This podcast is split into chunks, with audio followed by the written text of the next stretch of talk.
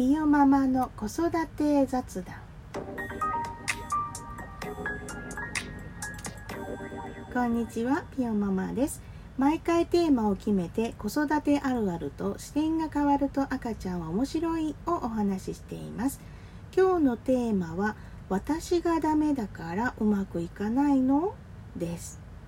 心理学的なことではなくこう考えると自分が救われるかもというお話をいたしますね。まあ、こういったお話は誰かの話をしても響かないと思うので今日は私のことを話しますね。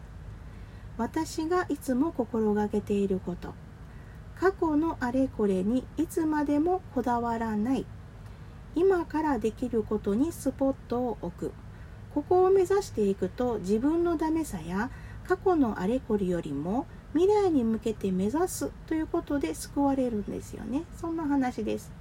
まあそんな強靭なハート持ってない人こそこの後の話聞いていただきたい内容なんですよ。今や日本中の発覚率が高いのはなぜだと世界中で言われているキーワード発達障害。うちの子もね寝返り半年過ぎてましたしはいはい始めたのも9ヶ月過ぎて10ヶ月前だったかな。歩くのは1歳3ヶ月ぐらいで歩き始めましたよ。なんせ遅いんです。ちゃんとした発語も3歳過ぎてましたから。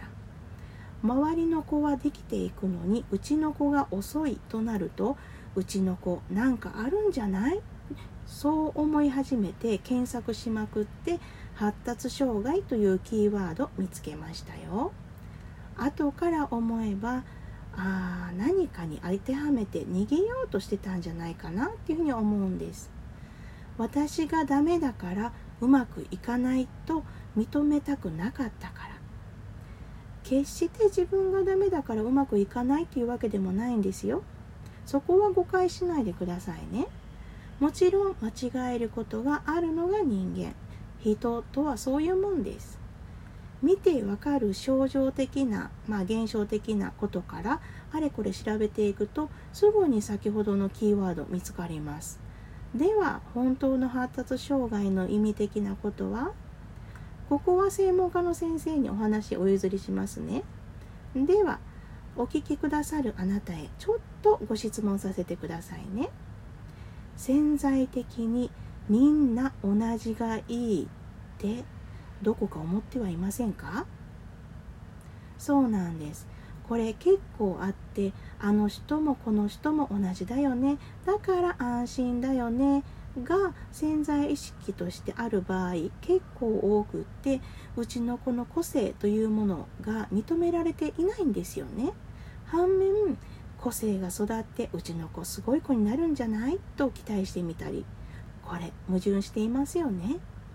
0歳時代は特に初めてのご出産と育児に携わる方は手探りがめちゃくちゃ苦手で変化が目覚ましかったり変化の停滞があったりダメなことを発覚するとどうしてもここに思いがちなんですよ。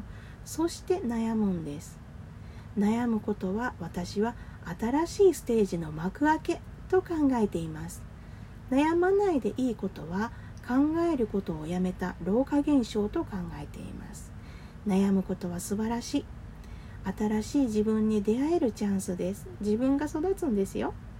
もうええわって思わんといてね。あなたが懐の大きいパパやママになるのか。一つのことで右往左往し続けるパパとママになるのか。そういう次元のことかもしれないんですよ。お人柄の人望の厚い人に育つかどうかというところかもしれませんよね。これから進化しているうちの子の脳みそと老化していく脳みそではちょっと釣り合い取れませんよね。一緒に追従して成熟していく脳みそに育てた方が楽しくない？話は戻りますが過去のあれこれってもう過去じゃん戻ってこないし終わったことです。それよりも現状を見つつ目的目標先のことをね見ながら失敗しながらも先に進んだ方がはるかに有効じゃはないでしょうか。私の失敗も私が成長する肥料になるならばそれも有益。あなたがあなたでいるようにうちの子もうちの子でいてくれたらそれで十分。必要な技術が足りない時には知っている人に尋ねる。逃げたい時は逃げてもいい。余裕を作るように努力して少しの余裕ができたら取り掛かる。完全に余裕を作るのももう子育てしてる最中は無理な話ですものね。